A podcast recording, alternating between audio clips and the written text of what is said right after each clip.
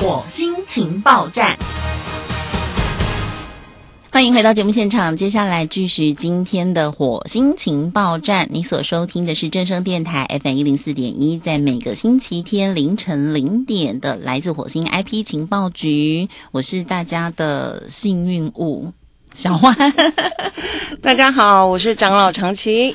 好，今天呢，在这个单元，我们要来跟大家分享啊，人的一生有分很多个阶段呢。那不同的阶段呢，怎么去做好我们的理财规划，还有理财的配置哦？呃，我前几天看到一个新闻，嗯，他说呢，六十五岁才退休的人，是他的寿命会只剩下十八个月，Why？所以呢，就是只能活到六十八岁。那如果你是五十岁退休的人呢？根据统计，可以活到八十六岁。那如果我立刻当下现在就退休的话呢？然后我想一想，天啊，我四十五岁就退休了，可是我没有想要活到九十岁啊！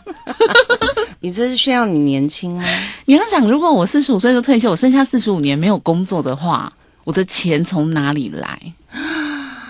也就是说，我们其实呢，现在人你的理财配置要有点不同，是，就说从我们可能研究所毕业，你大概均数是二十四、二十五岁啦，让你念久一点，你念个二十七八岁，是。如果你可以工作到五十岁好了，嗯哼，你大概还可以再工作个二十三年，对。你说二十三年要怎么样的阶段性的规划？当你五十岁的时候呢，你要怎么样的暖退休？或是微退休是，然后再慢慢的、慢慢的，可能斜杠，或者是让你自己创造被动收入，是一直持续到可能六十五或八十岁。对，除了投资理财，还有什么其他的方法？今天呢，我们邀请到的，哇，这个是两岸三地非常知名的达人，他头衔真的非常的多。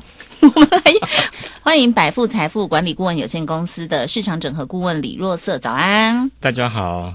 好，刚刚听我这样讲。若瑟有没有想说，你想要几岁退休？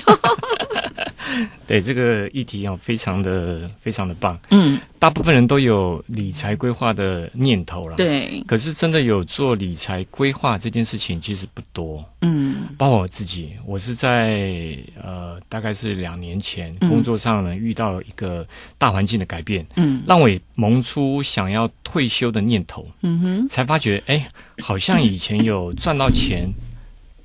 但是好像没有存到钱，嗯嗯，那要退休又感觉上好像这个钱是不是会不够用？对，所以呢，我就在两年前呢就开始做了一个功课，嗯，怎么样来帮自己做一个退休的规划？嗯哼，我才发觉那个工具真的很重要。对，那除了呃有一个企图，就是我想要退休，如果没有找到一个好的工具，嗯，那事实上退休呢还是会有很大的担心。对，嗯，没错。我觉得退休这件事情啊，真的已经跟过去的想法不一样了。以前一想到退休，大概都是六七十岁了，对啊，对不对？就是你在一个职场上做到稳定了。嗯，可是现在很多人的退休，对我来讲，我觉得像我可能算是转职，嗯，我应该算是转职，对，重新再创造另外一个职场上新的不同的领域，新高峰。嗯，不高峰不敢讲。但是刚才呢，若瑟老师有提到，就是呃，退休理财要规划，这是我自己也很想问的。那几岁要开始规划呢？越早越好，十岁。如果八岁，如果有那个概念，其实是真的越早规划越好。嗯嗯，大部分的没有规划的原因呢，其实主要归咎于，嗯，他会依赖政府或是亲人。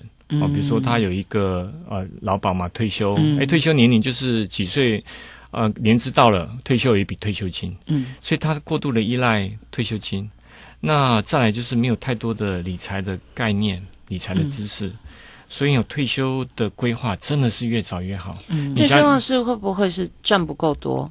哎，如果如果说你有规划，你就知道你会定一个存款目标。嗯，如果你的收入呃，不够啊，存款够不足，那就没有别的方法，就是想办法找工作能够收有收入，能够存钱。嗯，而这个存款的目标呢，达到你要的退休的那样的一个标准。嗯，再选好一个工具，那就可以很轻松的退休。对，嗯，所以我我自己自己觉得啦，大概可以分成三种类型。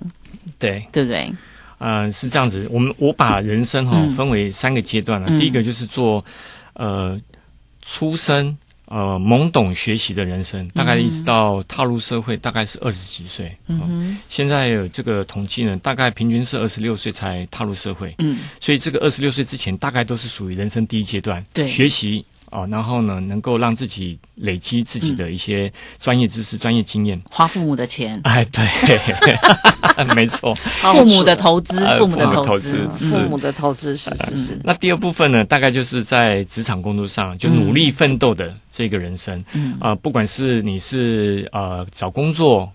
或者是创业，基本上这段时间呢，都是你努力奋斗。嗯，那最后才是一个就是退休的人生。我把这个当做是第三人生。嗯，但是这第三人生呢，会因为你的第一人生的学习，而让第二人生有一个很不错的一个发展。嗯，但是却没有办法继续的，好像继续的一个呃一个规划就没有办法延续。嗯，你有很多人是财富自由。嗯，但是他没有财务自由。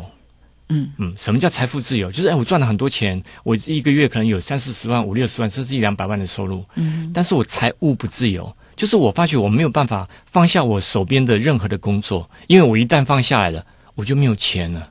我这钱好像没有办法付这个付那个，所以呢，他的财务是不自由的。有做才有钱啊，是有可能他赚了啊一百万，但是他的开销可能一个月要九十万。啊，那很大，那个可能这个贷款啊，那个土地啊，那那我宁愿赚二十万，然后花十万，对，那就很你赚九十万的辛苦跟赚二十万的辛苦一定不一样啊！我既然都剩下十万，是我赚二十万就好啦。所以我们只是希望让大家有一个概念，是怎么样让自己能够财务自由。嗯，这个财务自由就是把我赚到的钱存起来，嗯，用一个更合理好的工具，让我们的钱呢能够自动的。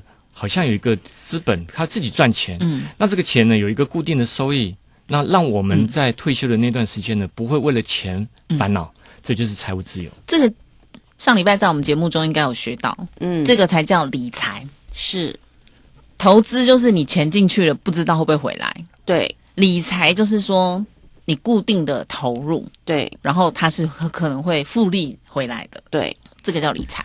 对，没错。所以在退休的时候呢，可能呃要考量的 最重要的就是风险的管理。嗯，因为退休一般都是一个比较年纪比较长，嗯，他没有太没有太多的时间可以让他重新来了。嗯，比如说我做一个理财的规划，而这个商品可能没有办法让他有一个还不错的报酬，他没有办法再重新来过，嗯，或者是他选择一个错误的投资，这个投资的策略让他把他原本累积起来的收入呢，呃，完全亏损了。嗯，那他没有太多的时间在累积他的财富，所以在退休呢，最重要的一个规划就是风险的管理。嗯，不论如何都要保障自己的本金的安全。是，那说了这么多，当然，呃，学校以前的。这个就大家自己努力嘛，你能够好好用功读书，然后创造你的语言能力，这方面就要努力，然后找一份好的工作。那大部分的人的瓶颈，我自己觉得都还是介于中年，尤其是说你现在如果刚好是五十岁上下，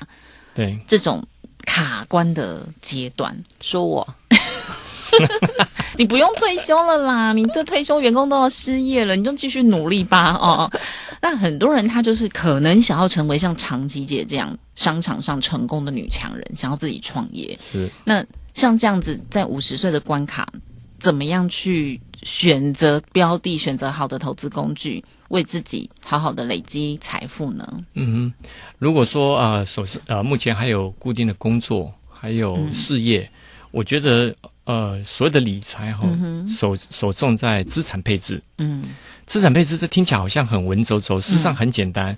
呃，举个例子，比如说一个家庭主妇，她的家庭收入有十万块钱，嗯，她就会分配哦，我这个钱要来住付房贷，这个钱是小朋友的上课学费，这个是保险费，这个是车贷，这是吃饭买菜的钱，嗯，这叫做资产配置。只是呢，一般的人可能他的收入没这么高，嗯哼，就不够分配了，还做怎么配置？那如果说你自己有一个这样的一个规划的啊，比如说这样一个退休的一个规划，你就必须要学习把所赚的钱。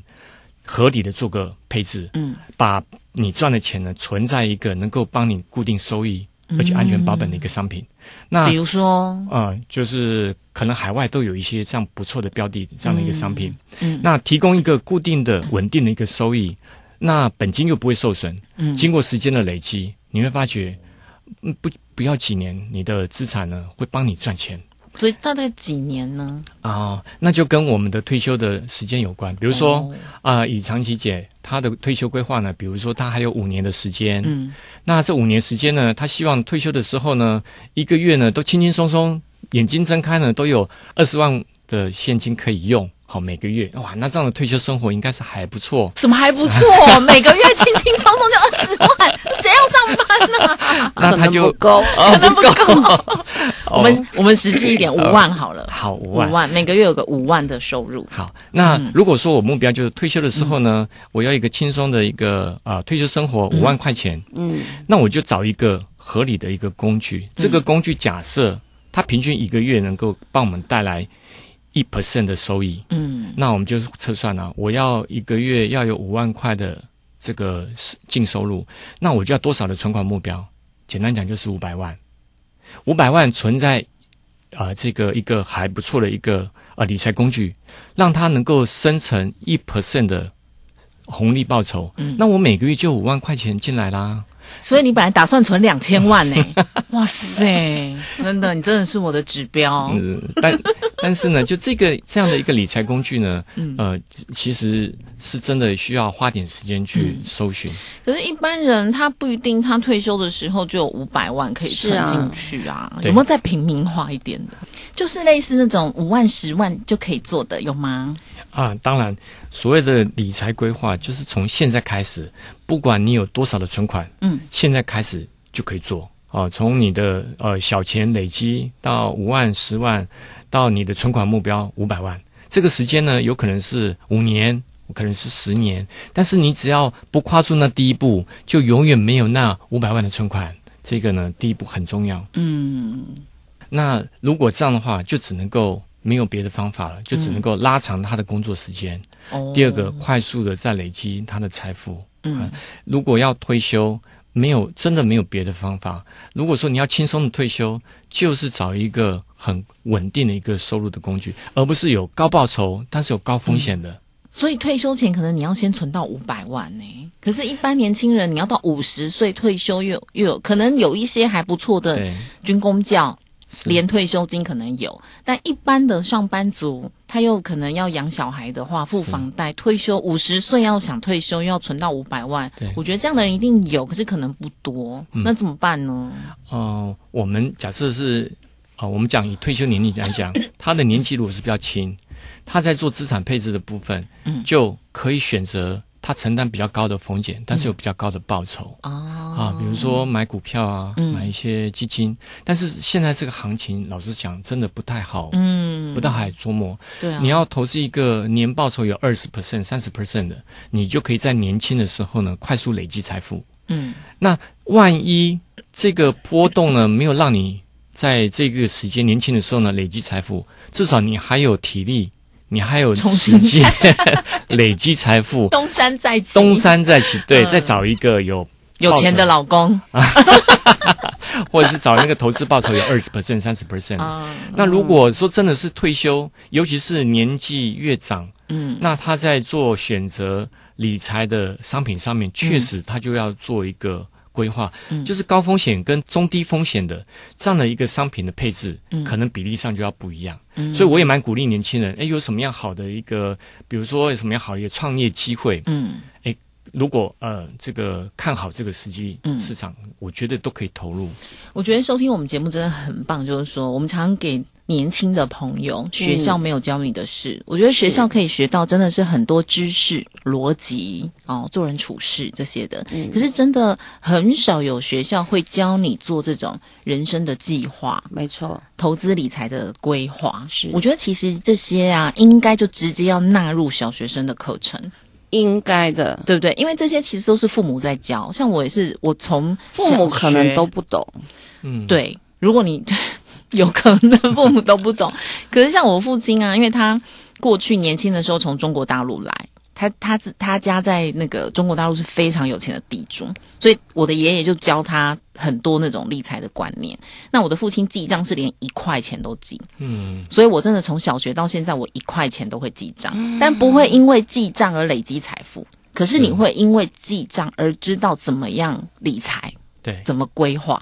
对。那我觉得这个就很重要了，你至少不要让自己透支啊，是这个很重要嘛。是，所以你看，如果说像刚若瑟讲的，你从高中进大学的时候就已经想好，你大学毕业要找什么样的工作，你五十岁要累积到多少财富，你这几年就可以去切割，去找一份哦，比如说，那我一定要有一个可能呃月收入五六万以上，那你就至少念到研究所啊，然后你要找一个什么样？工作标的的，那你就会朝你的目标去前进。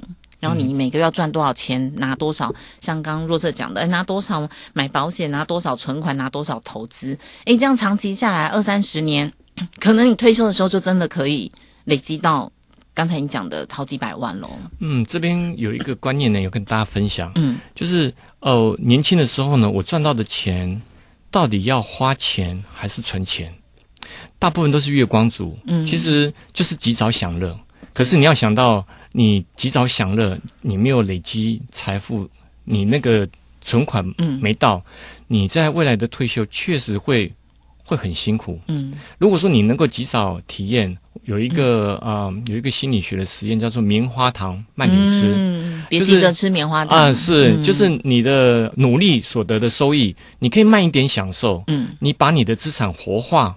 让你的钱呢可以帮你赚钱，嗯，你后面花的钱是你钱帮你赚钱生出来的利息，嗯，这样赚起来花起来就会很开心，因为你知道这个钱花完了，我的本金、我的我的资产会帮我创造财富，嗯，这个财富又下个月又会进来，我下个月又可以再花这个钱，就可以做退休规划。对，嗯，所以存钱很重要。对我其实常常分享一些这种想法，我也遇过一些年轻人跟我说，就是你看现在这种意外频繁啊，存什么钱，规划什么，搞不好到时候我存的钱都是我我老爸老妈的。